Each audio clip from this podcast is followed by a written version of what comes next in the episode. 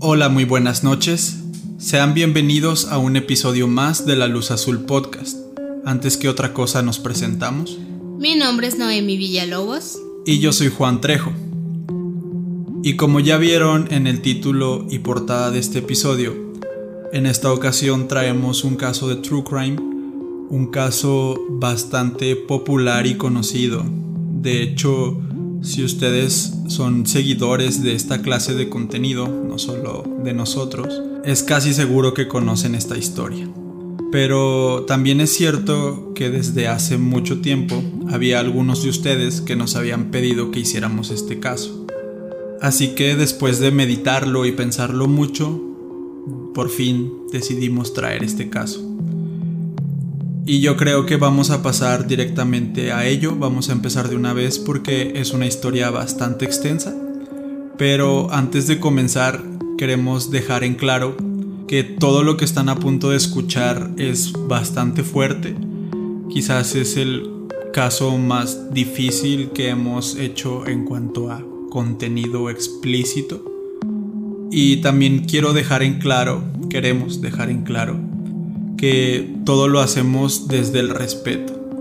Nunca es nuestra intención hacerlo desde el morbo, simplemente lo hacemos con un punto de vista documental y de investigación y también, porque no?, de denuncia, porque sabemos que este tipo de atrocidades siguen pasando en el mundo. Así que prepárense y vamos a comenzar de una vez con esto.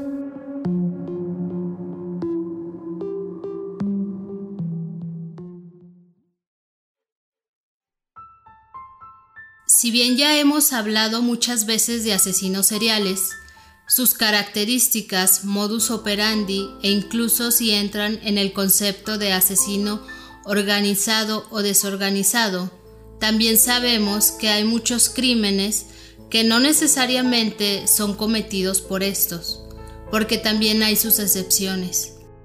Dentro del true crime hay asesinatos o acontecimientos grotescos que se cometen solo una vez ya sea por una ceguera de violencia a raíz de una venganza o simplemente por la euforia de cometer un crimen.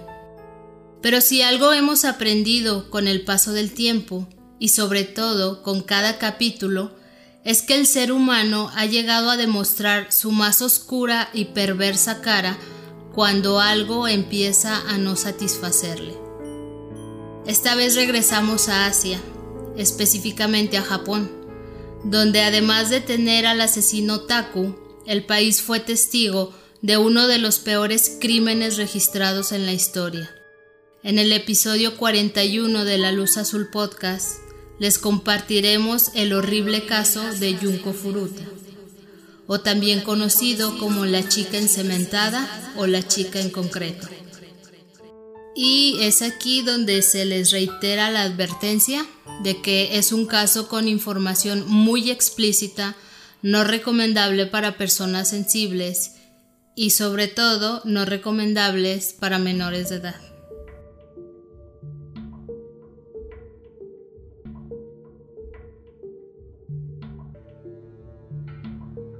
Vamos a comenzar conociendo un poco sobre los agresores. Adolescente A Miyano Hiroshi nació en abril de 1970, siendo el primer hijo de sus padres. Desde muy pequeño se caracterizó por tener un temperamento difícil, era agresivo con sus compañeros de escuela y se sabía que había cometido algunos hurtos. Sus padres, al tener una posición de privilegio hablando económicamente, no ponían mucha atención en Hiroshi. Incluso se sabe que los padres estaban constantemente peleando. Ambos tenían que trabajar y esta era una de las principales discusiones o uno de los principales generadores de estos choques. Desde muy pequeño, Millano se vio acorralado por esta discordia, por esta vida un tanto complicada, y no tenía con quién o en dónde refugiarse. Y eso lo llevó poco a poco a no solamente mostrarse violento en la escuela, sino que ahora también sus padres se daban cuenta de todas estas malas actitudes y conductas que su hijo tenía. Cansado de todo esto, el padre de Hiroshi buscó orientación en los tutores de la escuela, y al parecer algunas de las alternativas funcionaron, ya que por aproximadamente tres años el chico dejó de causar problemas y empezó a canalizar toda su energía a través del judo.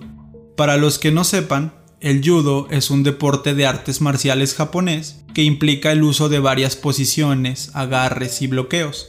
Es una manera bastante popular en Japón de aprender técnicas de defensa personal a la vez que se obtiene un gran entrenamiento físico y se consigue bajar niveles de tensión así que más o menos nos imaginamos por qué le funcionaba a Hiroshi. Gracias a todas estas sesiones de entrenamiento que tenía, se le reconoció como un alumno sobresaliente en esta disciplina. Incluso se dice que se inscribió en una escuela secundaria que era muy famosa por el nivel de judo que tenía. Sin embargo, se sintió intimidado por sus superiores. Aquí no sabemos si fue algún tipo de abuso físico o psicológico, Simplemente las referencias dicen que se sentía intimidado por sus profesores. Así que el joven terminó renunciando por completo a este deporte. Solamente estuvo en esta secundaria seis meses y a pesar de que llevaba años entrenando, a partir de ese punto lo dejó. Después de este fallido intento con los deportes, Hiroshi consiguió trabajo como alicatador, que en esencia se dedican a cortar y colocar azulejos o baldosas. Y es en este punto de su vida cuando llegan las malas compañías. El joven se unió a una pandilla de motociclistas donde iba a cometer varios delitos penales, entre ellos causar lesiones corporales, entrada no autorizada a edificios y distintos robos. De hecho, tuvo problemas con la autoridad, tanto que fue puesto en libertad condicional. Luego de esta pena, se cuenta que Hiroshi asentó cabeza por más o menos un año. Dejó la pandilla e intentó concentrarse al 100% en su trabajo. También aquí tenemos un rumor que dice que por estas fechas, mientras él estaba trabajando de alicatador, tenía una novia, una novia formal, con la que incluso llegó a imaginarse un futuro al lado de ella. Pero quién sabe, a veces el destino hace malas jugadas y simplemente parecía que Hiroshi estaba predestinado hacia un camino violento. Más o menos para el año de 1988 consiguió su licencia de conducir y su padre, a pesar de que Hiroshi había causado muchos problemas, no dudó en comprarle un primer auto a su hijo. En agosto de este mismo año, el joven empezó a sentirse algo incómodo e insatisfecho con su trabajo y decidió dejarlo. Más o menos por esta época es cuando se le empieza a involucrar a Hiroshi con los Yakuza, la famosa mafia japonesa. Y para los que no sepan o no estén muy empapados, básicamente la mafia Yakuza es muy temida en Japón, por lo que las personas evitan a toda costa involucrarse en cosas que tengan que ver con ello. Incluso si se les llega a preguntar, se muestran renuentes e incómodos. Básicamente ignoran por completo el, el tema. Según se cuenta, Hiroshi se empezó a involucrar con ellos gracias a un conocido de la escuela y primero empezó a vender equipos de piratería. Ya después entró un poco más oficialmente a los Yakuza aunque estaba en un nivel demasiado bajo, ya que él solamente se dedicaba a cuidar las oficinas de los mafiosos un poco más importantes. Pero bueno, al menos ya estaba inmiscuido ahí en ese mundo. Adolescente B, Yo Ogura, quien nació en mayo de 1971. Cuando estaba chico, sus padres se separaron y vivió con su madre y su hermana. Destacó en los deportes, pero lamentablemente sufrió un accidente en el pie que lo dejó imposibilitado para realizar otras actividades deportivas. Esto hizo que se hundiera en una depresión muy grande y empezó a ser perezoso en los estudios, a tal grado que fue expulsado de la escuela. En el año de 1987 empezó a trabajar como ayudante de electricista y se inscribió en la escuela nocturna, de hecho, estas escuelas nocturnas son muy famosas en Japón. Pero igualmente no estaba interesado y simplemente dejó de asistir. Aproximadamente desde mayo de 1988 pasó el tiempo sin hacer nada relevante y en julio de ese mismo año se metió en problemas con la ley pues conducía una motocicleta sin licencia y fue puesto en libertad condicional. Adolescente C. Minato Nobuharu. Nació en diciembre de 1972. Ambos padres trabajaban. Su mamá era enfermera y su papá era farmacéutico. Además tenía un hermano mayor que nació en enero del mismo año. Nobuharu, al igual que Hiroshi, desde muy chico mostró comportamientos violentos en la escuela primaria e incluso hay reportes de que robó a varias tiendas locales.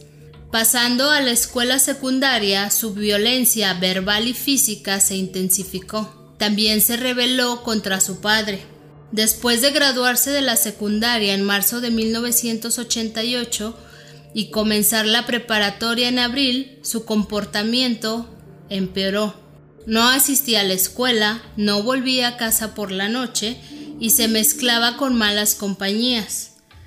Era muy violento en casa y abandonó la escuela en septiembre porque básicamente no estaba hecho para eso.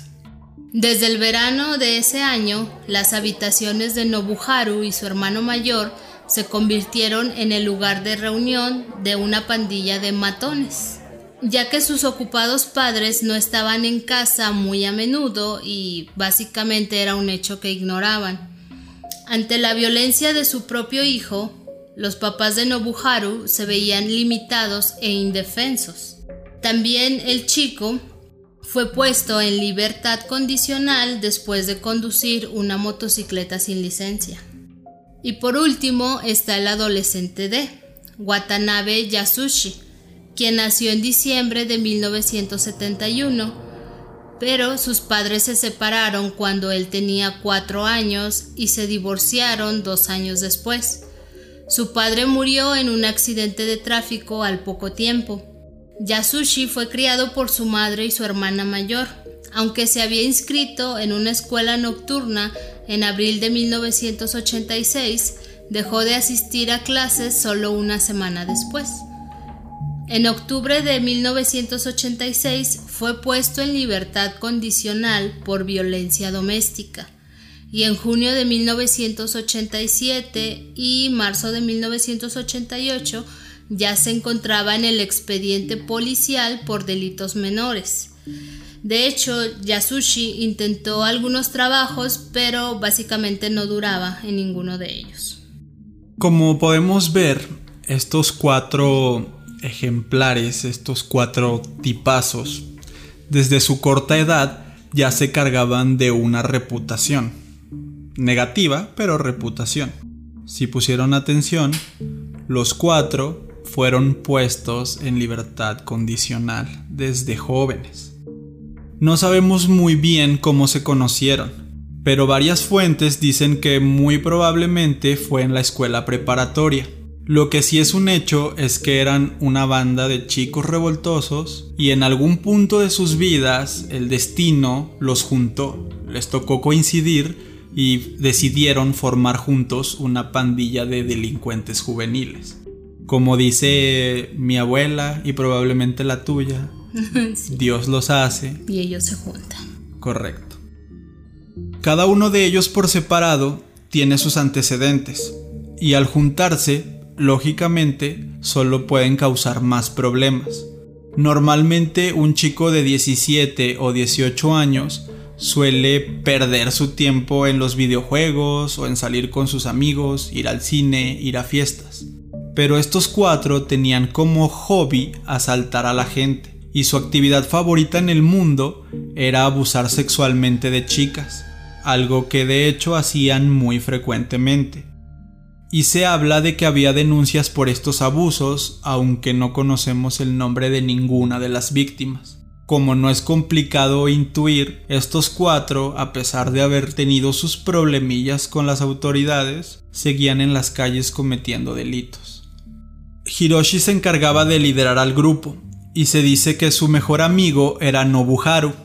Ambos eran muy similares en cuanto a carácter, Eran explosivos, iracundos y sus familias tenían un estatus social importante, tenían dinero y ciertas influencias.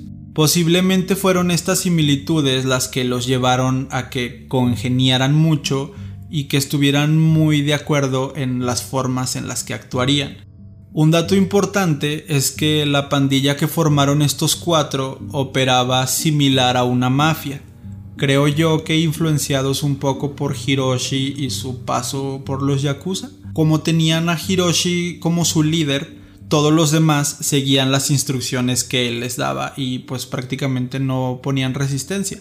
Aparte de que querían hacer lo mismo que él, simplemente era como una banda de jóvenes delincuentes pero organizados hasta cierto punto.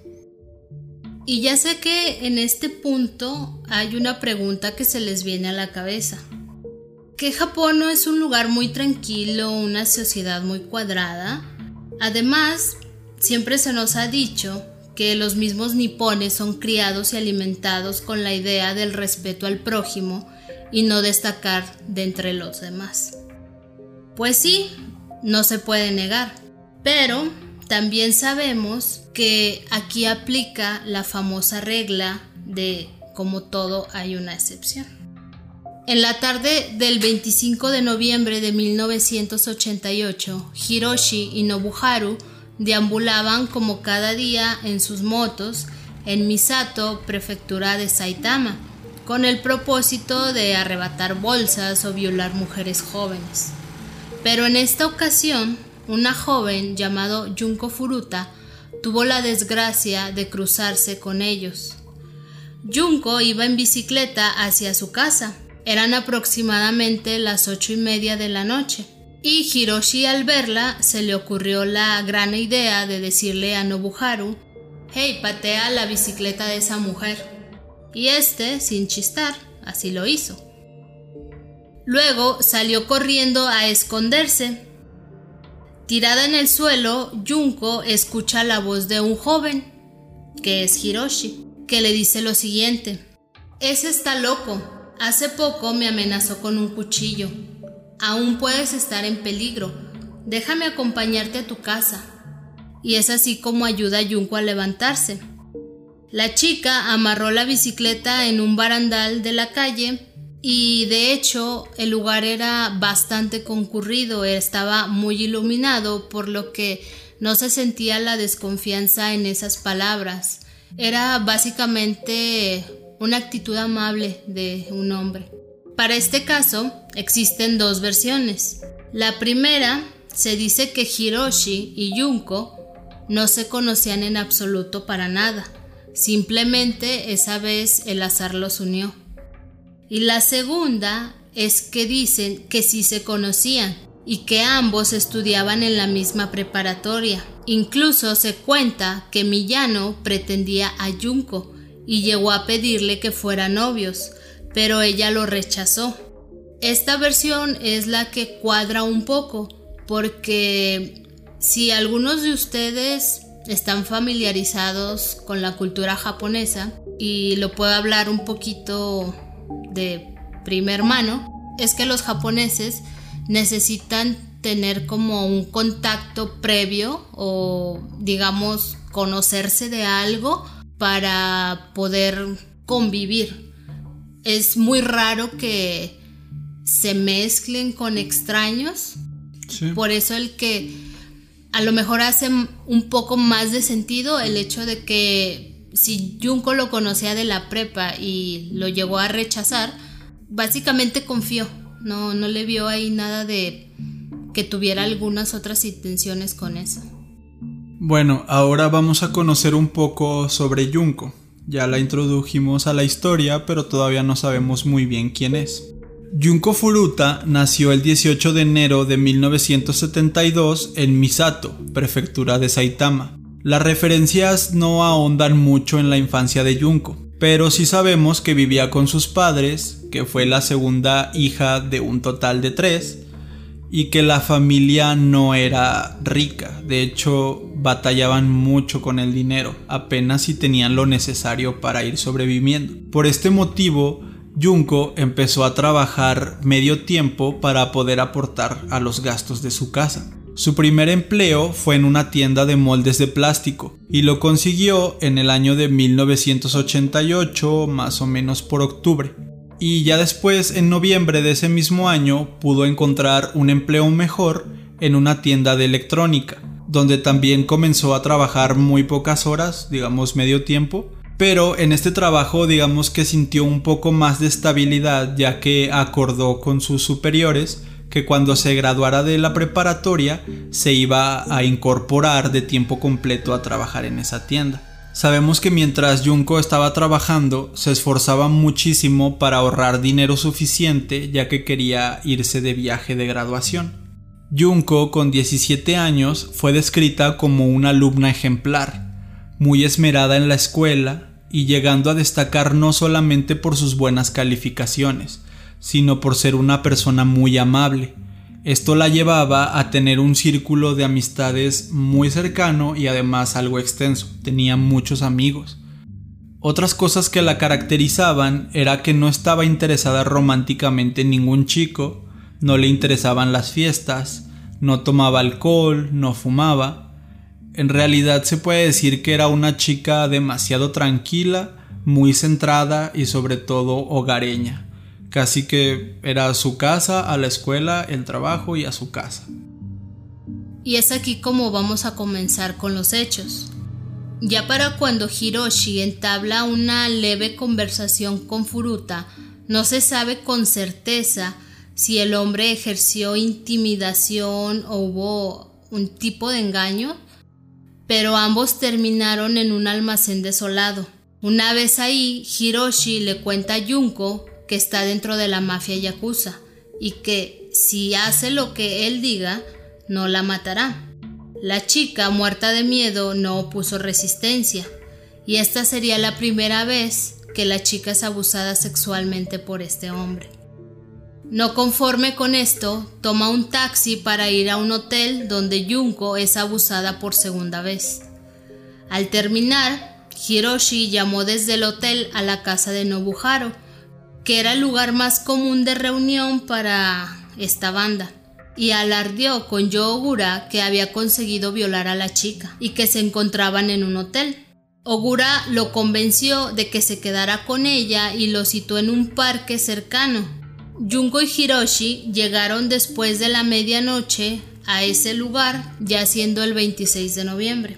En el punto de reunión ya se encontraban Yo Ogura, Minato Nobuharu y Watanabe Yasushi, y se les unieron Miñano Hiroshi en compañía forzada de Junko Furuta. Hiroshi y Ogura se separaron del grupo para acordar qué era lo que iba a pasar a continuación y ambos llegaron a la conclusión de que sería divertido secuestrarla. Después de terminar su pequeña reunión, le dijeron a Junko que sabían dónde vivía y que si intentaba cualquier cosa, como escapar o pedir ayuda, entonces matarían a toda su familia usando la influencia que tenían con los yakuza. Y es que básicamente no le estaban diciendo mentiras de que sabían dónde vivía, ya que se dedicaron a esculcar la mochila de Junko, donde en las libretas venía tanto su nombre completo como la dirección. Y esta información es obvio que le sirvió muchísimo a estos delincuentes para poder amenazarla con que le iban a hacer daño. Después de la conversación, llevaron a Junko a la casa de Minato Nobuharu, cerca de la estación Ayase, en el distrito de Adachi, en Tokio donde fue fácilmente dominada y violada repetidamente por estos cuatro salvajes. Días después de la desaparición de Junko también se cuentan dos versiones. La primera es que el 27 de noviembre de 1988 los padres de la chica levantaron el reporte de la desaparición y los criminales se enteraron y obligaron a la joven a que hablara con sus padres para que detuvieran la investigación. Y la segunda es que no se levantó ningún reporte, sino que los jóvenes se adelantaron y obligaron a Junko a comunicarse con sus papás. hicieron que les dijera que estaba bien y que se había fugado con sus amigos, que no era necesario reportar su desaparición ya que no quería que la policía se involucrara en sus asuntos. Mientras Furuta estaba en la casa de los Minato, la obligaron a hacerse pasar por la novia de uno de sus captores, y así los padres no iban a cuestionar el hecho de que estuviera siempre en la casa. Ya nos contó Noemi que esta casa era como el cuartel general de, de esta banda, entonces al ser ella, entre comillas, la novia de uno de ellos, pues era normal verla por ahí. Incluso en algunas ocasiones Junko llegó a comer con la familia de Nobuharu y estos le, le, decían que era mejor que se fuera a su casa. Pero esta petición no se volvió a mencionar ya que no fue muy bien recibida por su hijo. Los padres le tenían miedo a su propio hijo Nobuharu, pero esa no era la más grande de las razones sino que a Hiroshi le tenían terror, pues este se había encargado de dejarles claro que tenía conexiones con la mafia y que las iba a poder usar sin ningún tipo de remordimiento.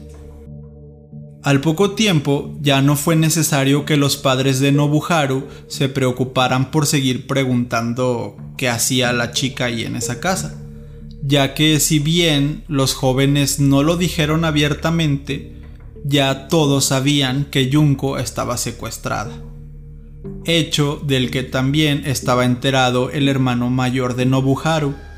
Algunas fuentes mencionan que también estaba involucrado en el secuestro y en todo lo que pasaría después, aunque no podemos decir que es seguro, pero algunas fuentes lo mencionan.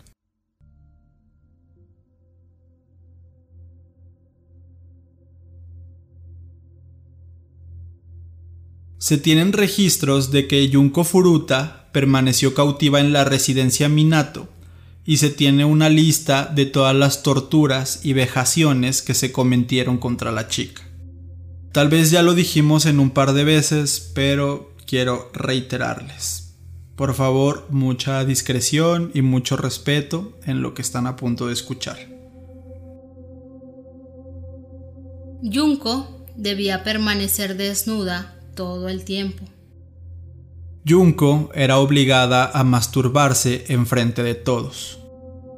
El abuso sexual no era únicamente de los captores, sino que estos se encargaban de llevar a más hombres para que también participaran en las violaciones. Se cree que cerca de 100 hombres abusaron de Junko, sumando un total de 300 a 400 abusos. Las violaciones también fueron hechas con objetos introducidos en sus partes íntimas.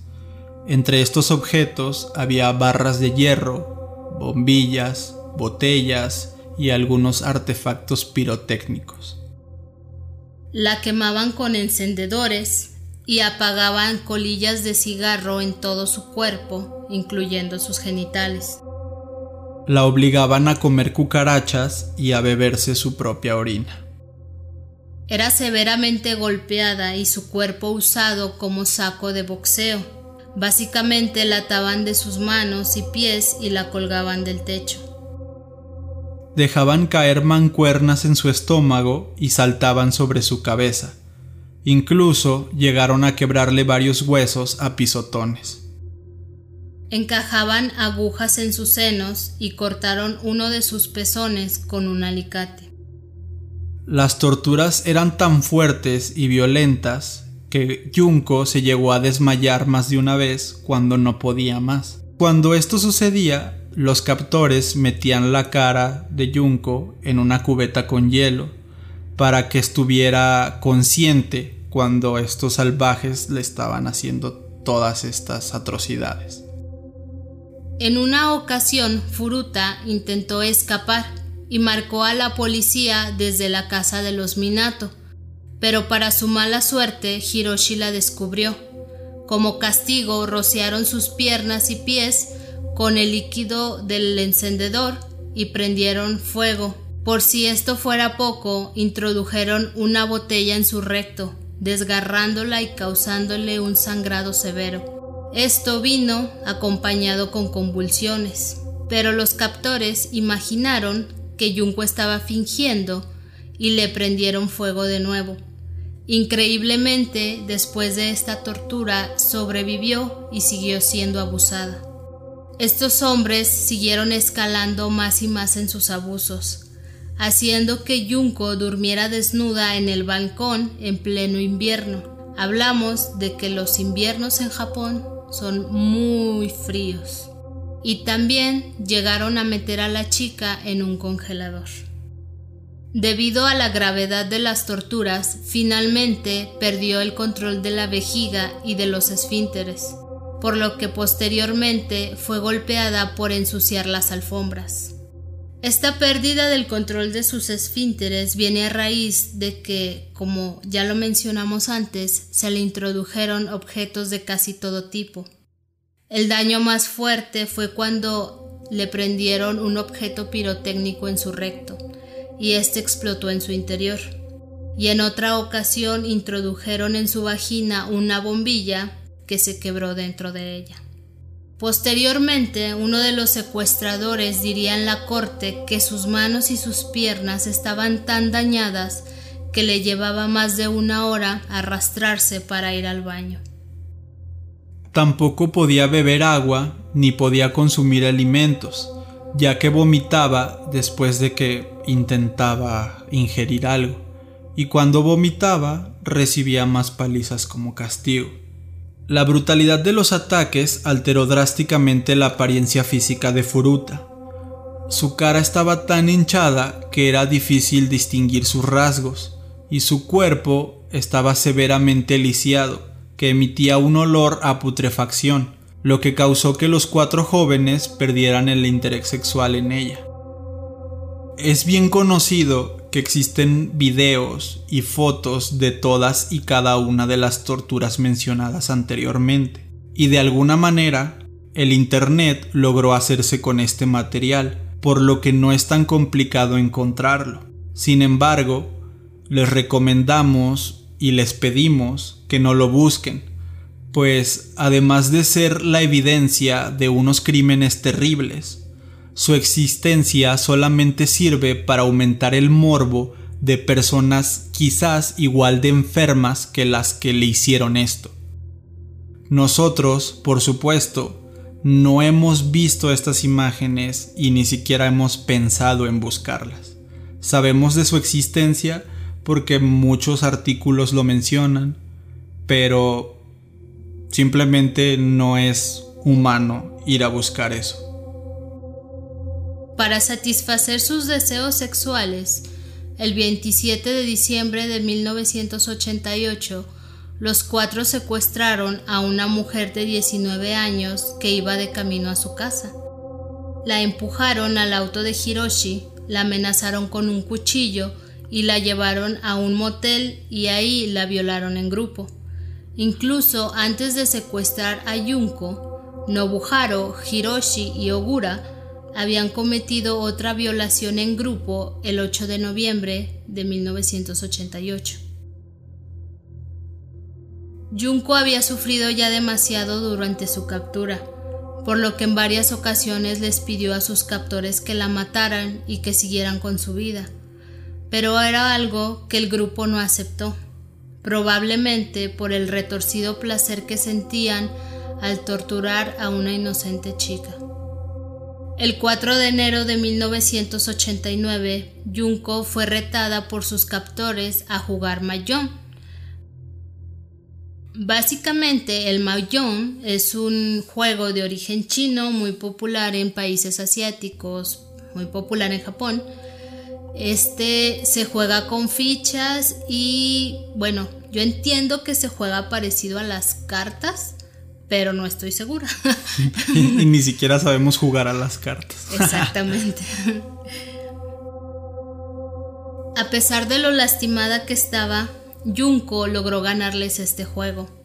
Esto obviamente molestó a Hiroshi, quien ya se encontraba de mal humor antes de empezar a jugarlo, porque anteriormente también estuvo jugándolo y otras personas también le ganaron.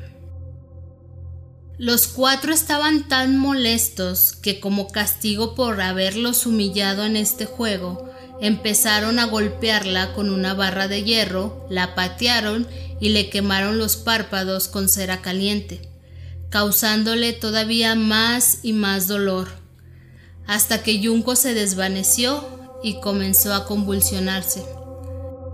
En el suelo, la chica empezó a sangrar mucho, y de sus heridas brotaban ríos de pus. Aún con este suceso, la pandilla no se detuvo, y fue Watanabe quien quería seguir golpeando a Yunko, pero como no quería mancharse, se puso bolsas de plástico en las manos y las ajustó con cinta a sus muñecas.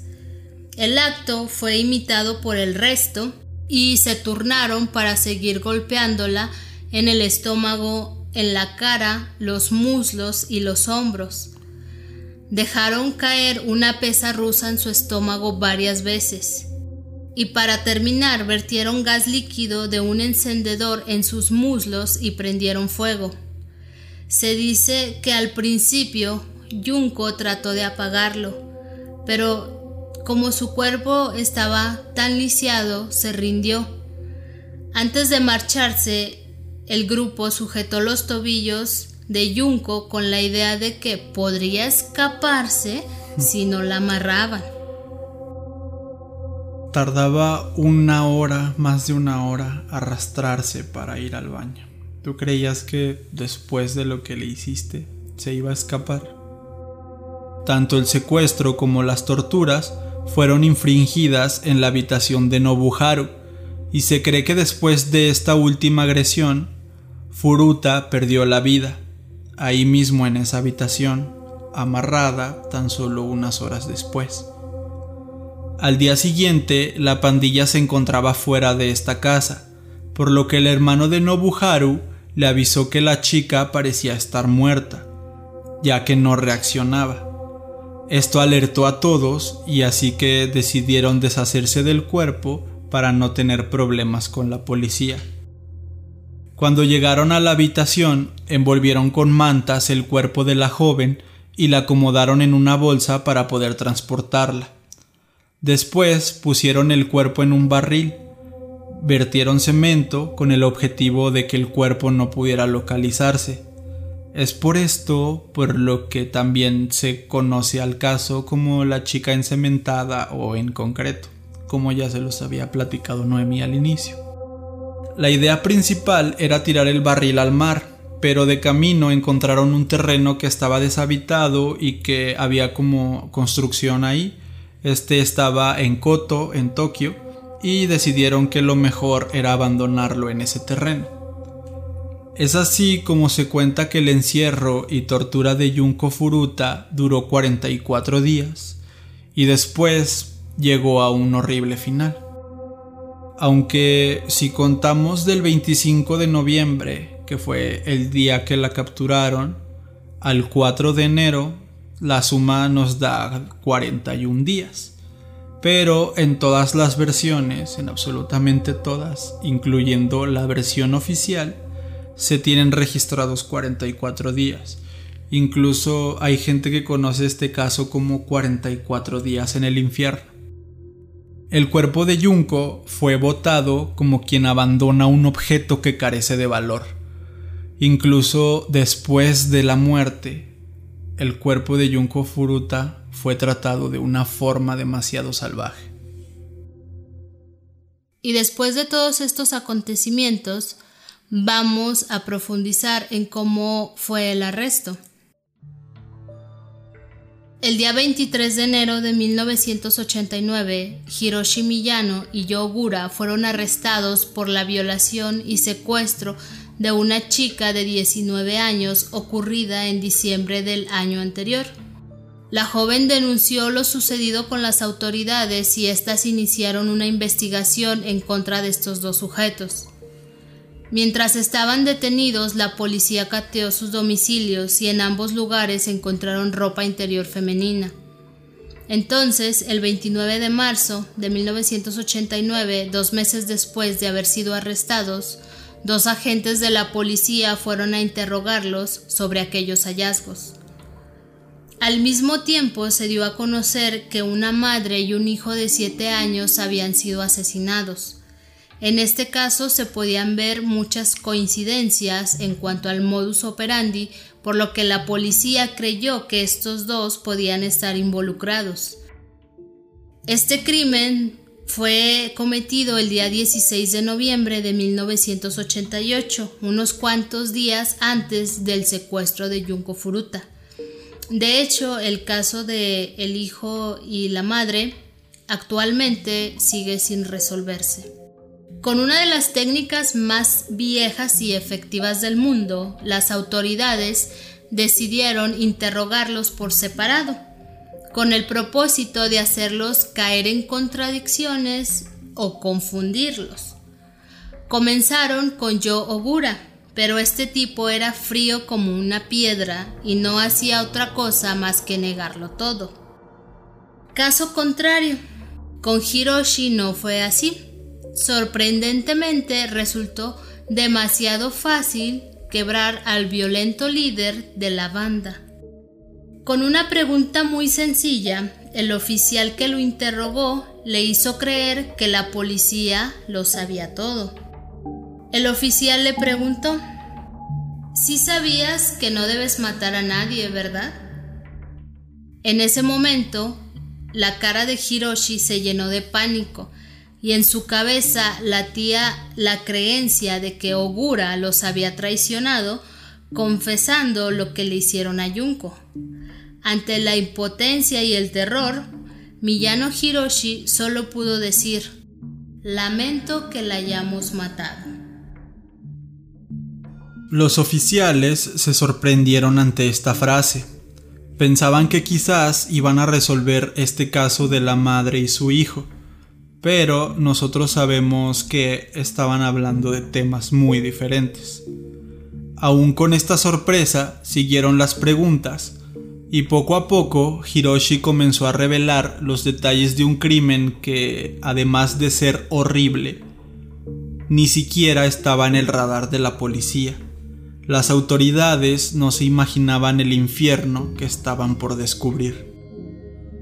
Es así como se inicia la investigación del caso de Junko Furuta, y Hiroshi es quien guía a las autoridades hasta el lugar donde abandonaron el cuerpo de la joven.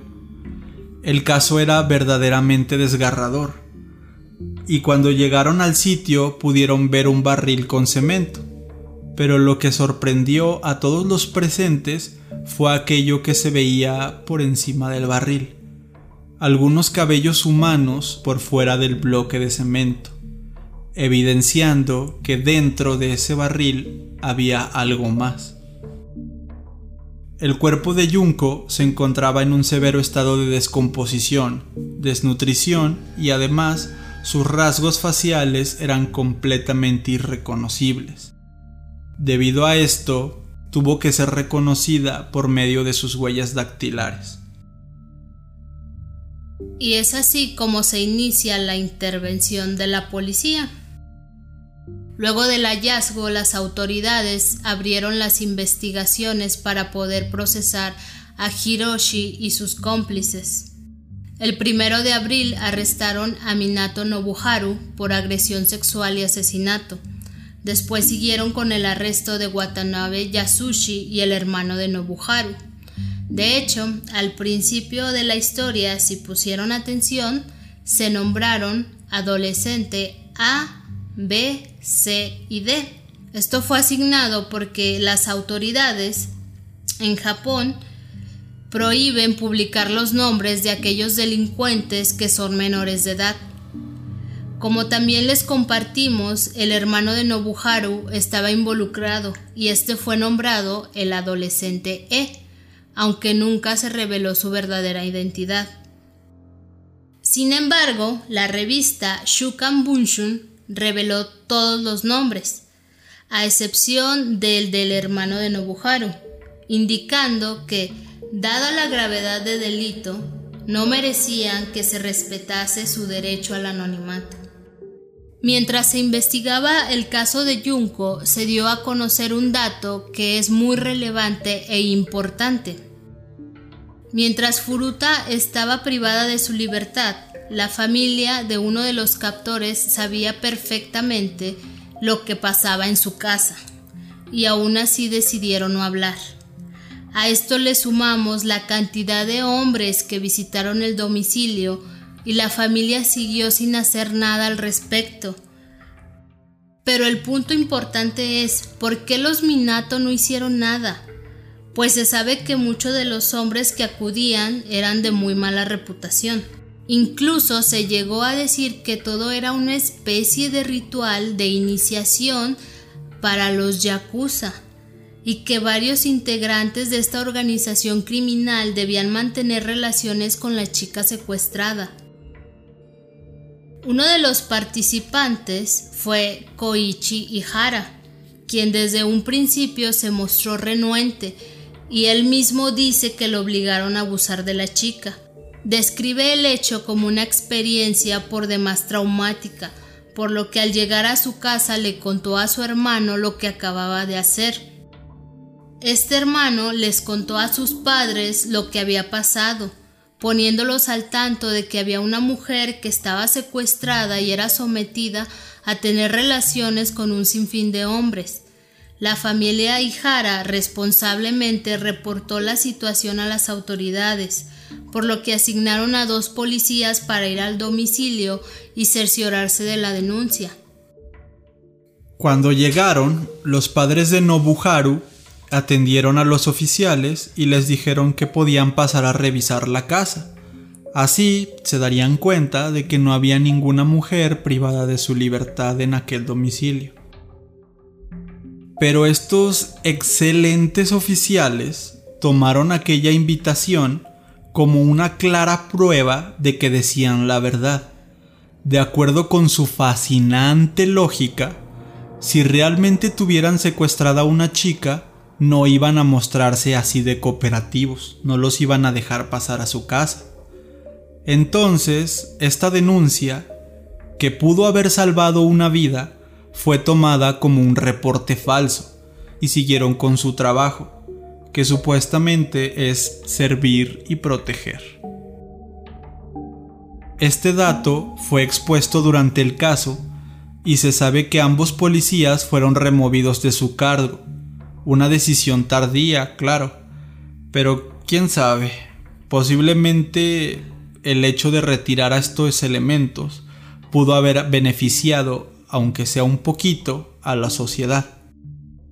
Aún así, la comunidad nipona descargó su furia contra ellos, y la prensa también los criticó fuertemente, haciendo énfasis en que, de haber cumplido con su trabajo, lo cual es su tarea, lo cual para eso les pagan, pues bueno, de haber hecho su maldito trabajo, podrían haber encontrado viva a Junko, ya que cuando se hizo este reporte, ella solamente llevaba 16 días secuestrada, de los cuarenta y tantos que duró. O sea, si hubieran hecho su trabajo, habrían encontrado a Junko viva y muy probablemente se habría recuperado Hay otro rumor que dice que en una ocasión una niña fue a ver a la mujer encarcelada, entre comillas, y la dejaron garabatear en el rostro de Yunko. Agarró, no sé, una crayola e hizo dibujos en el rostro de Yunko. Esto solamente lo mencionamos para que dimensionen un poco hasta qué nivel ir a visitar a Junko era como una especie de atracción, era algo por lo que mucha gente no sé por qué estaba interesado en ir y nadie estaba interesado en ayudar, ni siquiera a las personas que les pagan por servir a la gente estaban interesados en ella, y menos a una niña que fue y pintó en la cara de ella. La niña no tiene la culpa, obviamente, pero no sé, o sea, hasta ese punto llegamos. Y es así como pasamos al juicio. Al examinar el cuerpo de Junko se informó que estaba en un pésimo estado y aunque se hicieron las pruebas minuciosamente para tratar de encontrar rastros de ADN de los cuatro hombres, lamentablemente no pudieron encontrar nada. A causa de todo el abuso por el que Furuta tuvo que pasar, los análisis arrojaron que había decenas de fluidos de diferentes personas, lo que hacía imposible identificar a todos. Los cuatro muchachos se declararon culpables por cometer lesiones corporales que resultaron en la muerte, pero no de asesinato, y así podían apelar por sentencias menores en la corte. Y como ya les dijimos, eran menores de edad, razón por la que creyeron que podían evadir la justicia. Al momento de cometer los crímenes, los jóvenes contaban con las siguientes edades. Hiroshi Miyano tenía 18 años, yo Ogura 17, Minato Nobuharo 16 y Watanabe Yasushi 17 años. Unos jóvenes. Con la minoría de edad como punto a su favor, el juez Ryuji Yanase dictó las siguientes condenas originalmente. Hiroshi Miyano, el presunto líder del crimen y cabecilla, fue condenado a 17 años de prisión pero apeló su sentencia ya que se le hacía demasiado larga e injusta, por lo que el juez decidió sumarle tres años más, dejando una condena total de 20 años de prisión, siendo la sentencia más alta en Japón antes de la cadena perpetua. Nobuharu Minato originalmente recibió una sentencia de 4 a 6 años, y de igual forma apeló, por lo que el juez resentenció de 5 a 9 años. Yasushi Watanabe originalmente fue sentenciado a 4 años de prisión y terminó recibiendo una sentencia mejorada de 7 años, ya que al igual que sus demás compañeros también quiso apelar. En cambio, a Yogura se le condenó a ocho años en una prisión juvenil, y mientras estaba ahí se dice que se jactaba de todas las torturas que le perpetraron a Junko y no mostraba ningún arrepentimiento por todas las salvajadas que le hicieron a la chica. Ya conocimos estas sentencias y cómo se reevaluaron, cómo intentaron apelar y al final a todos se les aumentó su sentencia. Pero también hubo algunas personas que sabemos estuvieron involucradas y no fueron llevadas a juicio.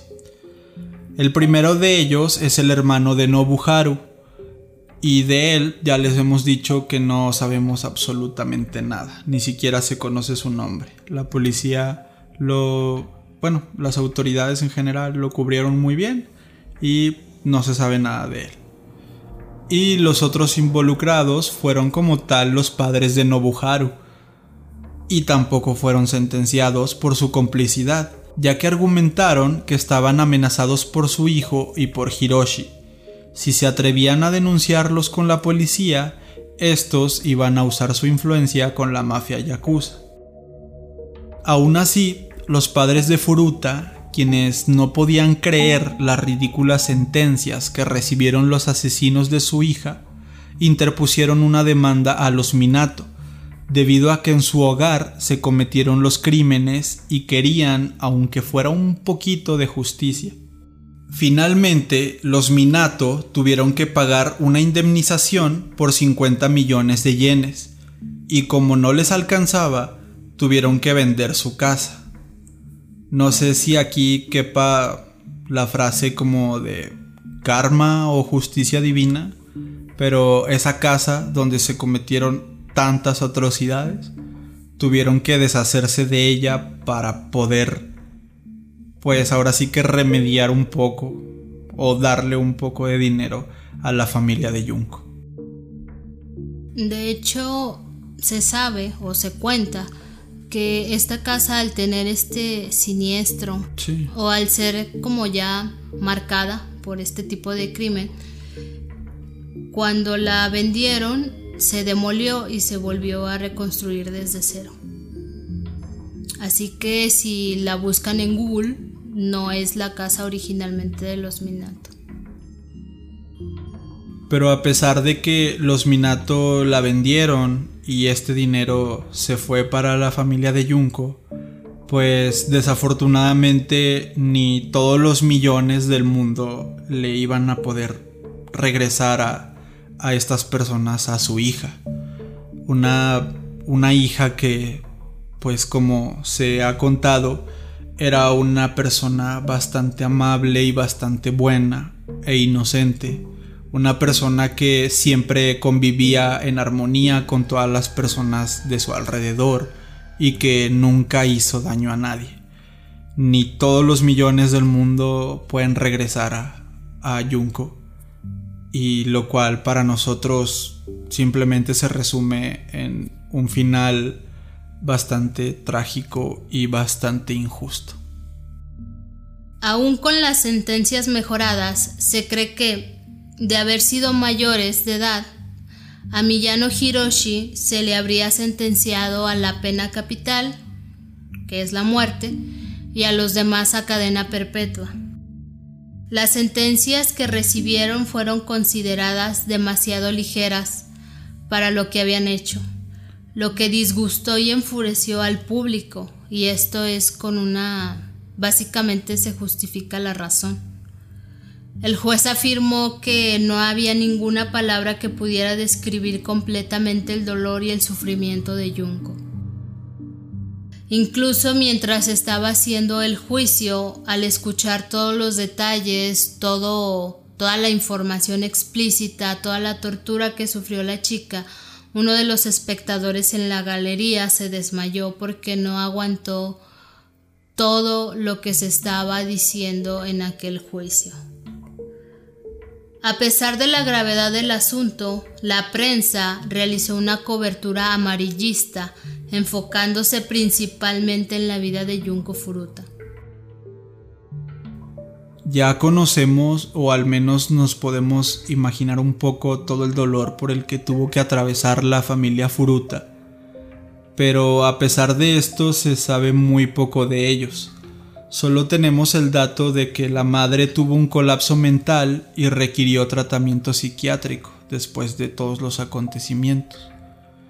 Al ser un caso muy sonado en todo el país, los medios de comunicación centraron su atención en él e incluso se realizó un documental donde se pueden apreciar escenas en el funeral de Furuta y algunas palabras que sus compañeras le dedicaron.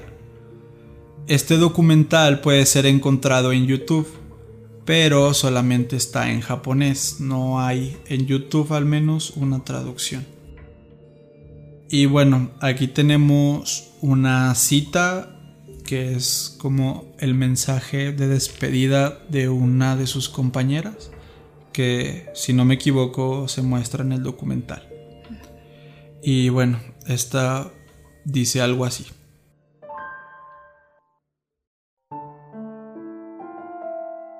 Bienvenida a casa, Yun Chan. Yun Chan, bienvenida de nuevo. Nunca he soñado que te volveríamos a ver de esta manera debes haber tenido tanto dolor, tanto sufrimiento. El happy que todos hicimos para el festival escolar te pareció muy bueno. Nunca te olvidaremos. He oído que el director te ha presentado un certificado de graduación. Entonces nos graduaremos juntos, todos nosotros. Yun-chan, no hay más dolor, no hay más sufrimiento. Por favor, Descansa en paz.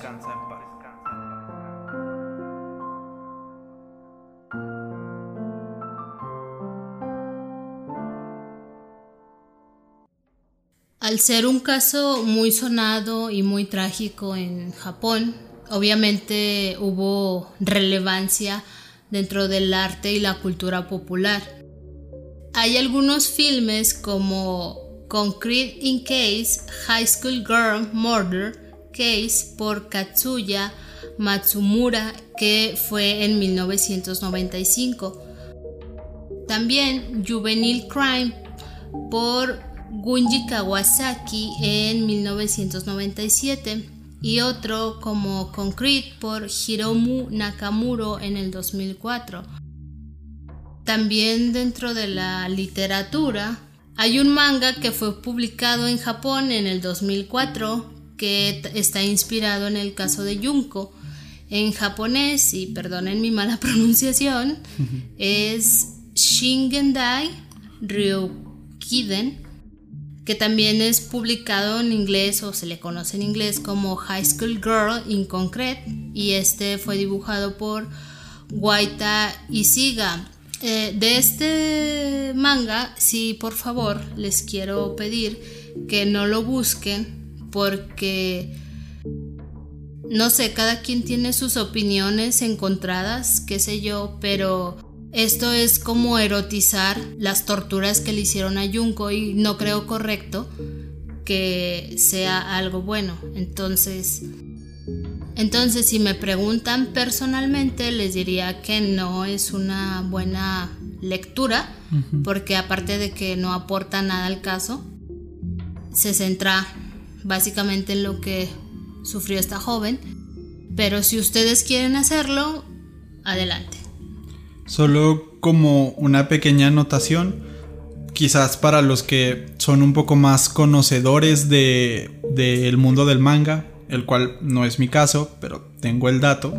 Eh, este manga se clasifica dentro del género Ego Goru, que pues si ustedes saben de esto, saben que es un género bastante fuerte, bastante explícito y que como bien dice Noemí, pues no aporta nada más que eh, eso, morbo. Ajá. Entonces, pues sí, ahí nomás lo dejo como dato. Es de género Ego Goru, que básicamente es morbo. También se dice que dentro de la música hubo algunos casos que se basaron. Uno de ellos es la banda japonesa de rock llamada The Gazette, que tiene la canción Teion, que se traduciría como temperatura al español. Y que si no me equivoco, bueno, tú puedes corregirme si no, Noemi, pero The Gazette es como una de las bandas japonesas más importantes, o sea, yo que no conozco música japonesa los conozco, entonces pues son muy relevantes. Sí, y básicamente Juan los conoce porque a mí me gustan. También otra banda es Mr. Kitty, que tiene una canción llamada 44 días. 44 Days. Y hay otro dato de una banda marroquí de rock experimental llamada Abu Lahaf, que sacó un EP en el 2010 titulado Mods from the Silver Reich o Rich. No sé si esa palabra esté en algún otro idioma. Y el disco, curiosamente, en la portada tiene la foto de Junko, aunque se desconoce si esto es una sátira al acontecimiento o un homenaje, ya que se sabe que el único miembro de esta banda es anónimo y las letras son de una temática experimental.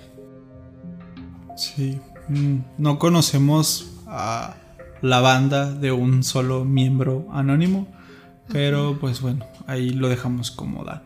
Ya casi para terminar, vamos un poco con la actualidad de algunos de los involucrados.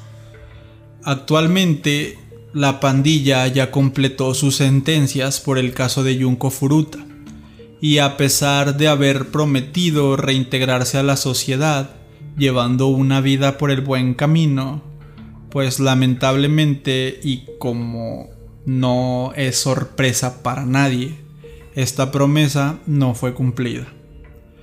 Hiroshi Miyano en enero de 2013 fue arrestado nuevamente, pero en esta ocasión por fraude.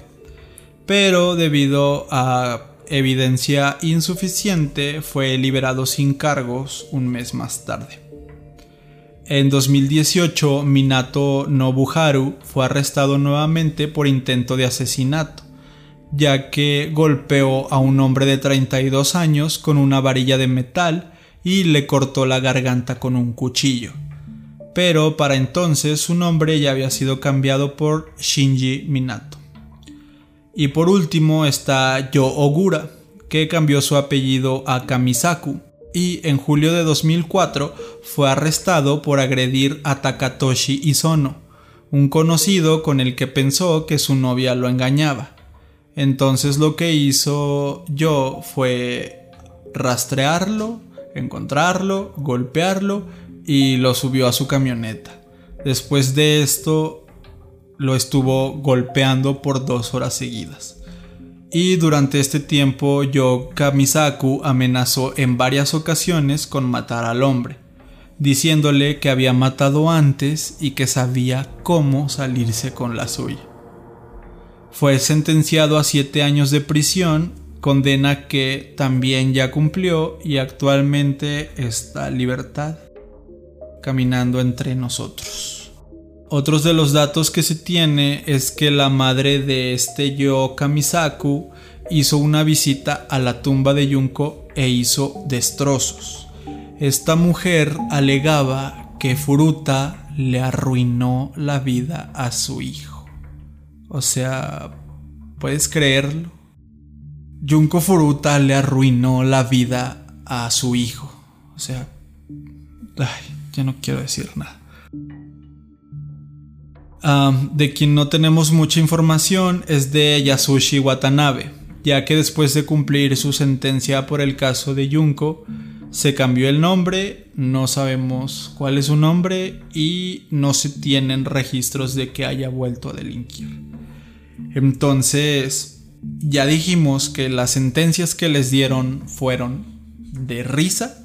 Se les trató de escudar en el hecho de que eran menores de edad y aún así sabemos que bueno, sabemos cómo terminaron todos otra vez delinquiendo y la edad no era suficiente como para decir van a cambiar. Siguieron siendo los mismos y bueno, ya.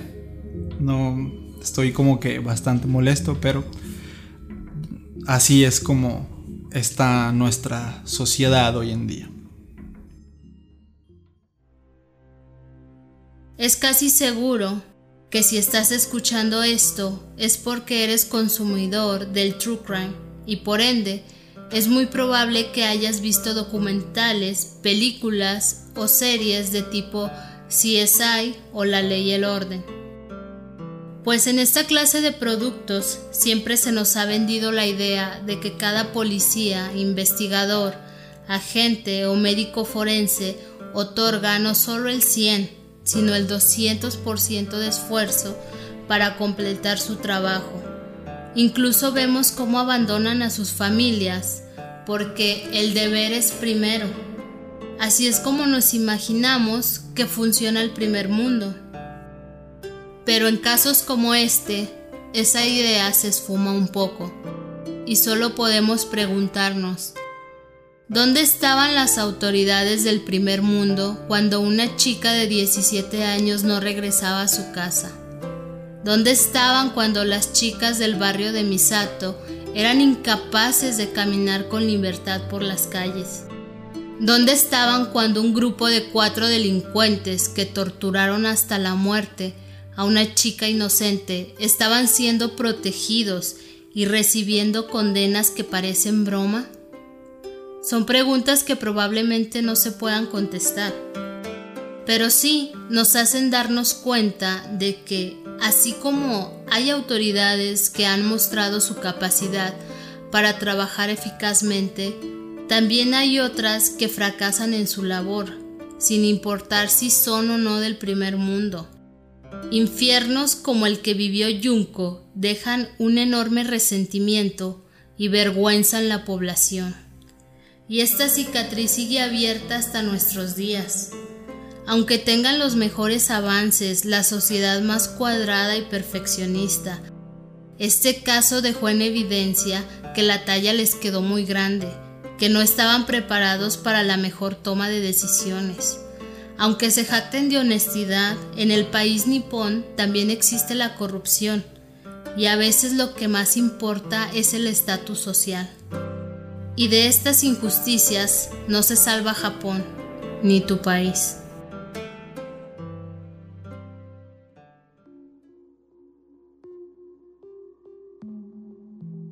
Y bueno amigos, este fue el caso de esta semana, de este episodio. creo que nunca me había puesto tan triste ni tan enojado en un episodio. Si bien siempre pues uno tiene su corazoncito y, y de repente está feo contar este tipo de cosas, como que, no sé, este caso es mucho, va más allá. Y pues creo que del caso no tenemos nada que agregar. Mm, lo dijimos todo lo que queríamos decir. No sé, Noemi, ¿tú quieres decir algo? Mm. Ambos, y yo sé que ustedes también, al escuchar este caso, a lo mejor han tenido o han conocido que en el país hay mujeres que desaparecen día con día. Y el caso de Junko es un caso muy latente. Es un caso que en Japón todavía se recuerda y todavía se sabe que las jóvenes de preparatoria tienen muy marcado qué le pasó a esta chica y qué les puede llegar a pasar a ellas. Entonces, básicamente es crear conciencia de hasta dónde puede llegar un ser humano a causar daño a otro, únicamente por diversión, si así lo quieren ver.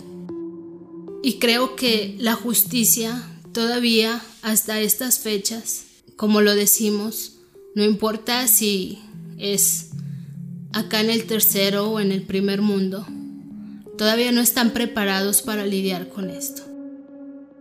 Es un caso muy controversial que, si me lo preguntan como mujer, difícil de asimilar. Por eso les pedimos que se trate con respeto, con discreción y que tengamos en mente que como mujeres tenemos que, aunque sea, aportar de si podemos ayudar en algo o si podemos hacer algo por los demás, ya que por Junko básicamente no hicieron nada. Y bueno, sin más que agregar, simplemente reiterar que traten por favor todo esto con respeto y que seamos conscientes de lo que estamos haciendo todos Nos escuchamos en el próximo episodio y gracias a todos los que nos escuchan y nos apoyan. Buenas noches.